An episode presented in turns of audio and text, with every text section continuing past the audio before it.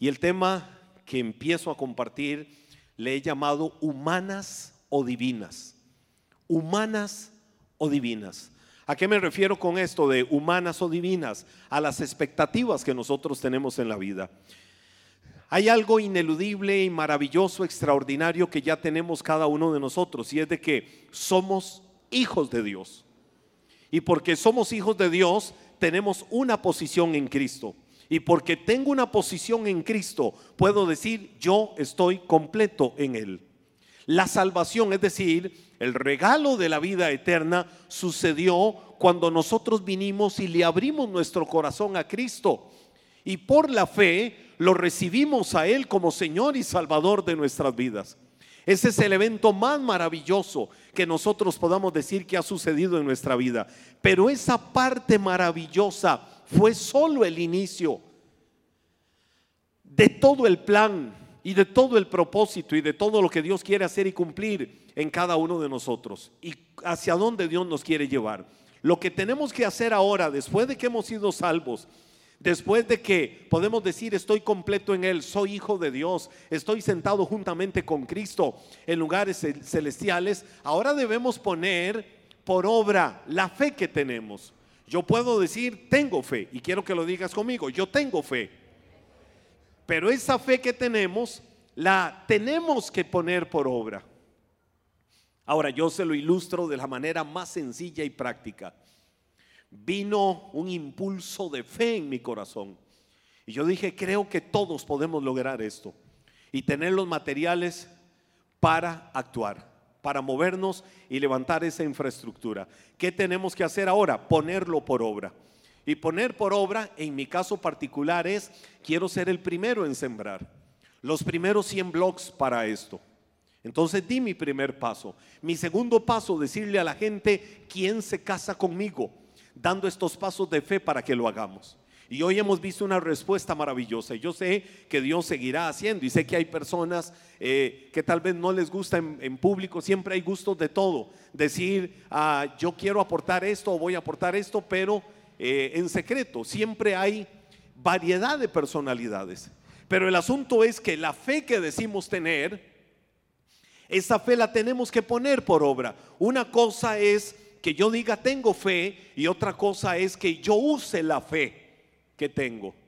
No me puedo quedar toda mi vida diciendo tengo fe. Sí, yo tengo fe. No, tengo que usar la fe. Entonces, tenemos que aprender a usarla confiadamente y plenamente, entendiendo lo que Dios puede hacer. Yo digo que tengo fe en que Dios hace milagros. Tengo fe en que Dios abre puertas. Tengo fe en que Dios actúa. Tengo fe en que Dios hace obras maravillosas en el corazón de la gente.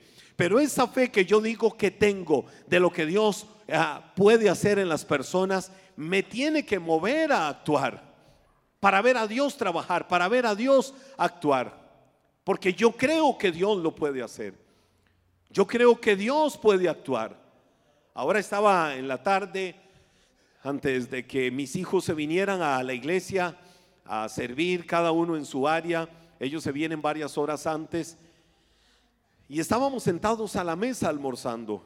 Y Gabriel empieza a contar un testimonio.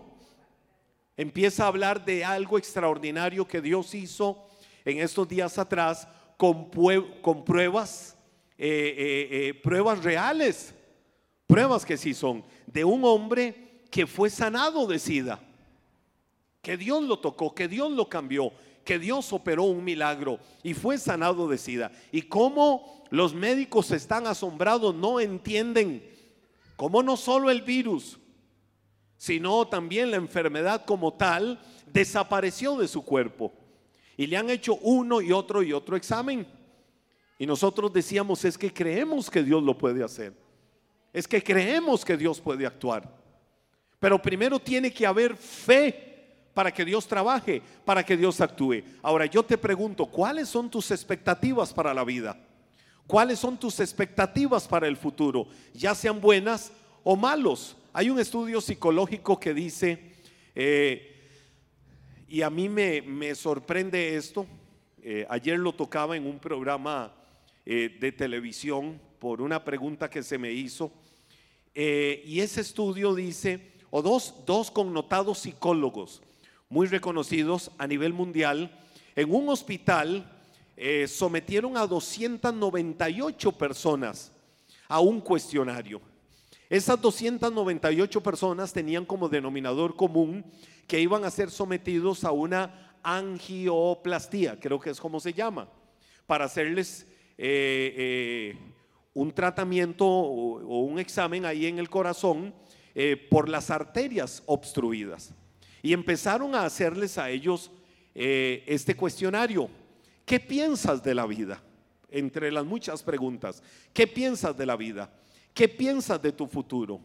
¿Qué tanto recibes apoyo de tu familia, de tus cercanos, de tus amigos? ¿Tienes alguna aspiración? ¿Tienes metas? ¿A qué piensas de tu salud? ¿Por qué tienes este problema de salud?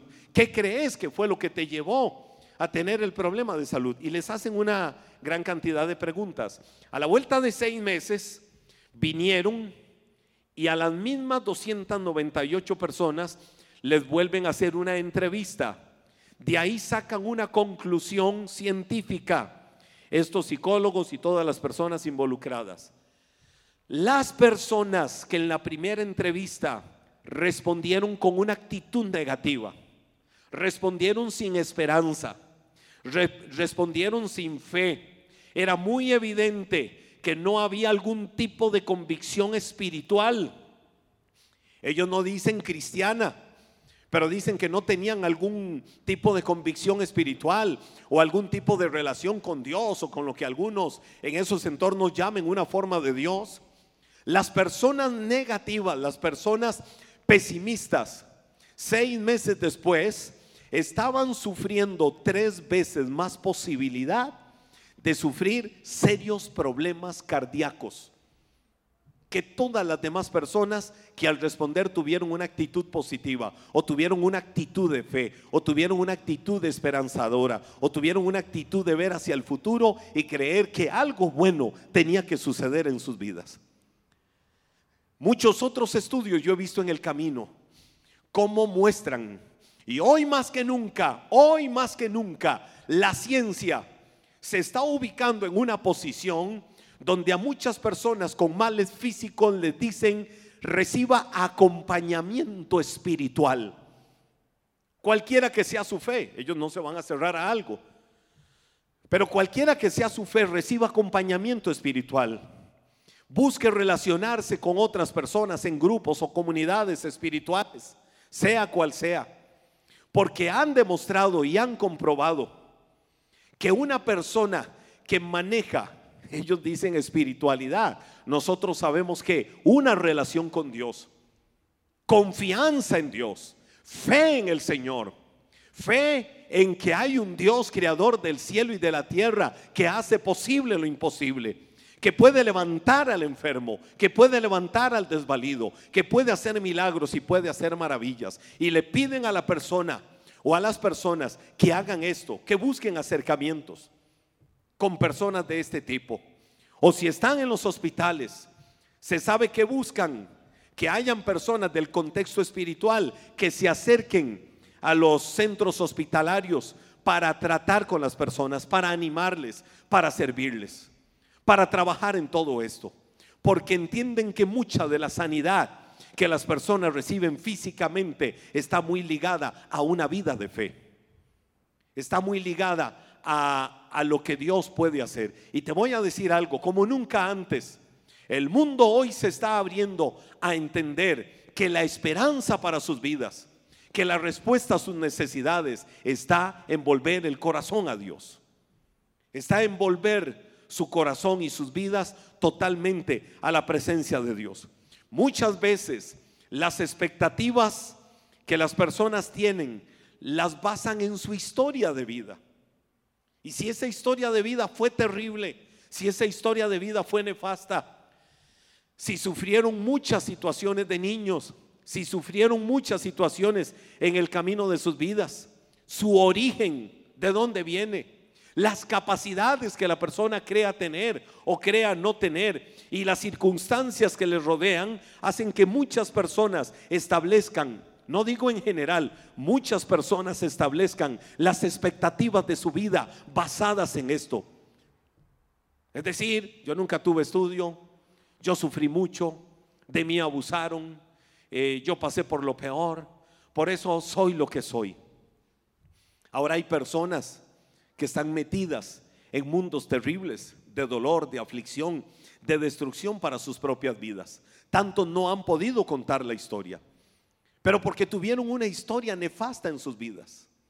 Entonces muchos hoy establecen el propósito de sus vidas de acuerdo a esto, pero cuando las personas empiezan a ver su vida desde la perspectiva de Dios, cuando las personas empiezan a ver que, ah, más allá de lo que yo viví, más allá de lo que a mí me hicieron, más allá de donde pasé, más allá del dolor, más allá del sufrimiento, hay un Dios que me ha mirado con ojos de amor y con ojos de misericordia y que si he llegado hasta aquí es porque más allá de todo lo que he sufrido y he tenido que enfrentar en, mi vida y por los desiertos crudos y cuando la muerte me visitó muchas veces, ese Dios siempre estuvo ahí. ¿Y por qué estuvo ahí? Porque hoy estoy aquí. Y si hoy estoy aquí es porque Él nunca me abandonó, porque nunca me desamparó, porque su mano siempre estuvo sobre mi vida, aunque yo no me diera cuenta de eso. Y ese es Dios y ese es su amor y esa es su misericordia. Yo te pregunto hoy, ¿dónde quieres vivir tu vida? No hablo de lugar físico, hablo de tu condición de vida. ¿Dónde quieres vivir? ¿Quieres vivir en la derrota? ¿Quieres vivir en el fracaso? ¿Quieres vivir en la queja? ¿Quieres vivir una y otra vez poniéndote límites u obstáculos? ¿O quieres romper eso y empezar a ver la vida y las situaciones desde la perspectiva de Dios? ¿Quieres tener expectativas humanas o quieres tener expectativas divinas? ¿Quieres tener expectativas según la lógica o según la fe? La lógica a mí me dice que ese mar no se puede abrir. La lógica a mí me dice que es imposible cruzar un océano en seco. Pero las expectativas divinas a mí me dicen que hay un Dios que si a Él le viene en su santa, bendita, poderosa y gloriosa gana, le dice a las aguas deténganse, las divide y le dice a un pueblo crucen. Las expectativas humanas a mí me dicen, estuvimos pescando toda la noche y no logramos nada. La expectativa divina me dice otra cosa Después lo hablaré. Pero Pedro llegó frustrado, derrotado, amargado, triste, afligido, porque no habían pescado nada. Jesús los estaba esperando y se dio cuenta de que venían frustrados porque no habían pescado, como decíamos los chiquillos de barrio, ni una lumina. Porque no habían logrado absolutamente nada. Pero Jesús le dijo, ven, montémonos a la barca, vámonos mar adentro. Pedro hubiera dicho, ¿y a qué? Vámonos de pesca. Pedro le hubiera dicho, maestro, aquí el doctor soy yo, aquí el preparado soy yo. Yo soy el que te puede explicar por qué es imposible lanzar la red y que logremos pescar algo cuando estaban ahí en el mar de Galilea o el lago de Tiberiades o el lago de Genezaret, como le quieras decir. Pero Pedro dijo, maestro, toda la noche, toda la noche hemos estado pescando y nada hemos logrado. ¿Cómo se le llama eso? Expectativa divina. Humanamente puede ser que no logren nada. Pero inmediatamente Pedro rompió la expectativa humana y le dijo, maestro, pero en tu palabra echaré la red. ¿Y qué fue lo que sucedió? Las dos barcas que se fueron al mar estaban por volcarse. ¿Y por qué estaban por, por, volcarse? Porque no tenían la capacidad de tener dentro de ellas tanta cantidad de peces. Es decir, la expectativa humana me limita, la expectativa divina siempre rompe lo humano. La expectativa divina va más allá. Dios siempre va a darte más abundantemente de lo que pidas y entiendas. Yo le digo, Señor, quiero esto. Y el Señor puede ser que me diga, no, eso no, es lo que yo digo. Nunca debatamos con Dios. Nunca le digas, es como yo digo, es lo que yo digo y es como yo quiero, porque Dios siempre te va a dar más abundantemente de lo que le estás pidiendo, de lo que en tu mente limitada, pequeña, estás pensando. Dios siempre quiere lo mejor para tu vida, Dios siempre quiere bendecirte, quiere fructificarte y quiere darte lo mejor cada día. Pero los planes de Dios no son los nuestros. Porque así como son más altos los cielos que la tierra, más altos son los pensamientos de Dios que nuestros pensamientos. No vivamos limitados por nuestros pensamientos. Sujeta tus pensamientos a los de Dios y haz que en Dios esos pensamientos crezcan. No te limites a esto es lo que soy, esto es lo que tengo, esto es lo que he logrado. Y para la gloria de Dios tengo esto. Dios es bueno y te ha bendecido con lo que tienes hoy. Pero que tu expectativa sea ir cada día más allá. La Biblia dice, el camino del justo es como la luz de la aurora. ¿Cuál es la ruta natural de la luz de la aurora? Que va en aumento hasta que el día llegue a su punto máximo de perfección. Y la Biblia dice, ilustrándolo con eso, que así tiene que ser la vida, así tiene que ser el camino del justo. El camino del justo tiene que ir de gloria en gloria. El camino del justo tiene que crecer cada día más y más y más y más. Entonces no te limites a la expectativa humana, no te limites a lo que crees que puedes lograr.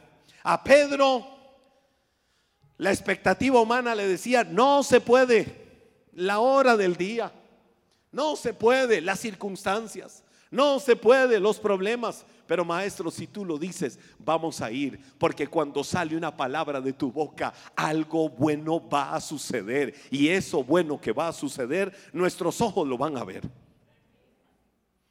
Bueno, yo no puedo por mi origen familiar, yo no puedo por mis circunstancias, yo no puedo por todo lo que yo he vivido, pero a Dios no le importa lo que hayas hecho, por donde hayas pasado, lo que hayas vivido o no hayas vivido. A Dios le importa lo que hoy, ahora, en este día, en este momento, en este presente quiere hacer en tu vida para llevarte a cosas mayores y mejores, para llevarte a donde nunca pensaste que podías llegar, porque Dios en sus planes tiene bendecirte y darte lo mejor cada día.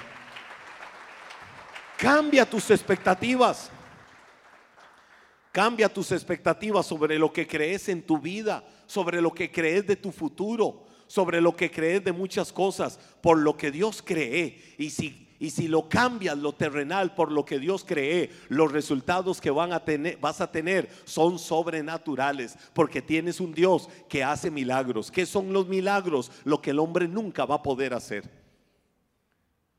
No le podemos llamar milagro a algo que sí podíamos hacer y que lo que nos faltaba era esfuerzo. Pero cuando hay algo que no puedes hacer y que Dios sí lo puede hacer y lo vemos, a eso le llamamos milagro. A eso le llamamos ver la gloria de Dios. Párate firme hoy. Quiero que te pongas de pie. Párate firme en la vida. Y llévate una palabra en tu corazón esta noche. La palabra es voy a cambiar mis expectativas terrenales por expectativas divinas. Humanas versus divinas. ¿Sobre cuáles me paro? Las terrenales me dicen, de aquí no cruces, de aquí no pases. Pero las espirituales me dicen que vamos a ver su gloria veía un rato esta semana anterior eh, una premier de Semana Santa, que no es mi preferida, Ben Otra premier que se llama Los Diez Mandamientos. Veía los Diez Mandamientos así como la hicieron hace tantas décadas. Y me concentré mucho en la figura de Faraón, no porque dicen que se parece a mí.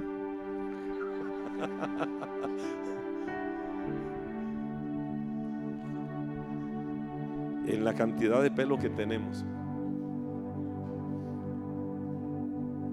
Pero me concentré mucho en él. Y yo decía, wow, ¿cómo habrá vivido el faraón en ese tiempo? Ver una plaga, dureza, otra plaga, dureza, otra plaga, dureza. y en lo sucesivo todas las plagas. Y su corazón seguía duro hasta que dijo que se vayan. Y el terco se fueron y dijo, los seguiremos. ¿Y cómo lo siguieron y tuvieron que sufrir las consecuencias de haber perseguido, no a un pueblo, de haber perseguido a Dios a través de su pueblo? ¿Y cómo sufrieron todas las consecuencias?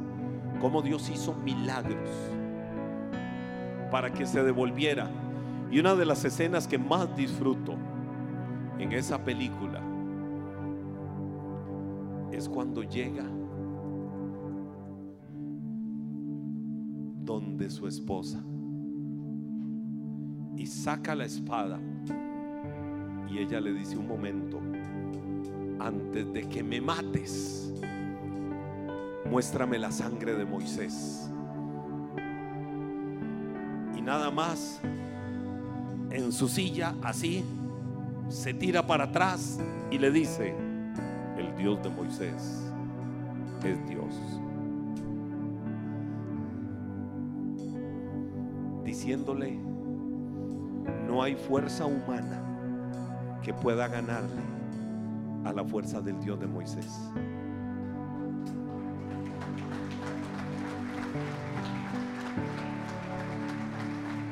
No hay una sola circunstancia terrenal que pueda ser más grande que lo que el Dios de tu vida puede hacer. Levántale tus manos y cierra este tiempo diciéndole, Señor, gracias. Gracias por tanto amor. Gracias por amarme. Gracias por bendecirme. Mis expectativas serán espirituales. Abro los ojos de la fe y cierro los ojos naturales.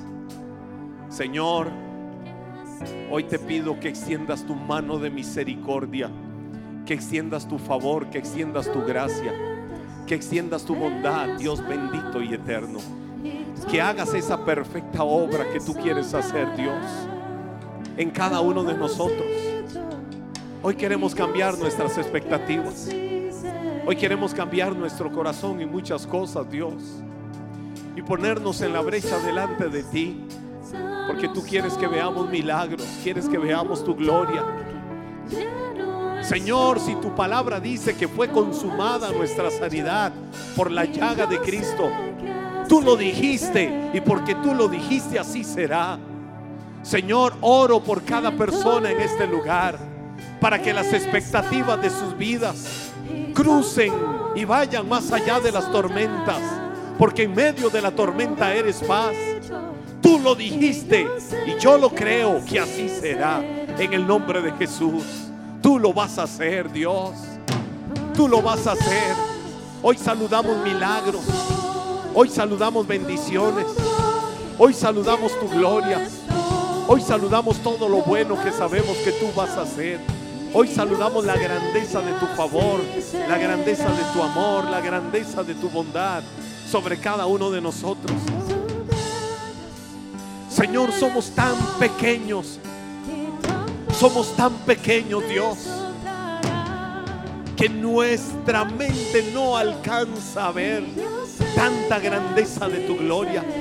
Aun cuando el hombre ha podido llegar por la tecnología a descubrir cientos y miles de galaxias más allá de la Vía Láctea.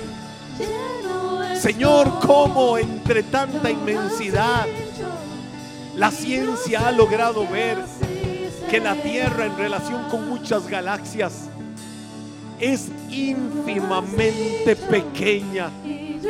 Y nosotros estamos, Señor, aquí en esta tierra, donde somos como una gota de agua en las manos tuyas. Y tu palabra dice que tú estás sentado sobre la bóveda celeste. Dios, ¿cómo no vamos a creer en la grandeza y en la inmensidad de tu amor, de tu favor y de tu misericordia?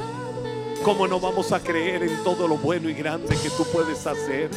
¿Cómo no vamos a creer, Dios, en que tú restituyes, en que tú sanas, en que tú libertas, en que tú devuelves lo que el enemigo se ha robado?